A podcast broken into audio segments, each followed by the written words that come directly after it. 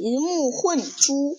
从前有一个人叫满月，他无意中得到了一颗直径大约一寸的大珍珠，他把这颗大珍珠仔细的收藏着，从不轻易给别人看，只在大人年节才拿出来给三个好友、好朋友看。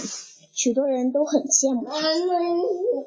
满月有个邻居叫名叫寿亮，他也听说了满月有一颗大珍珠的事。他很妒忌别人用羡慕的眼光来讨论满满月有一颗大珍珠的珠，自己也很想拥有一颗这样的珍珠。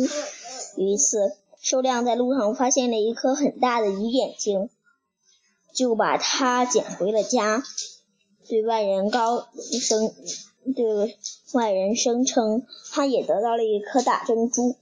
并且到处宣扬自己的珍珠比满院还要好。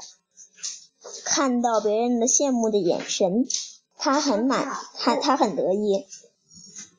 可当别人要看他那颗这大那颗珍珠时，他总是拒绝，从不给外人看。不久，满院和寿亮两人都得了一种奇怪的病，卧床不起。郎中给他们断诊后说，这种病需要珍珠粉嗯来和药，才能才能药到病除。满月忍痛拿起自己的大珍珠，磨起了粉和药和药，很快都除痊愈了。寿亮也用自己捡到的珍珠。磨了粉和和和或药，可是吃了却什么都没有作用。郎中看了寿亮用的珍珠，大笑地说：“这是什么珍珠啊？这只不过是海洋中的一种大鱼的眼睛，鱼目混珠，鱼目混珠才才能治好你的病啊！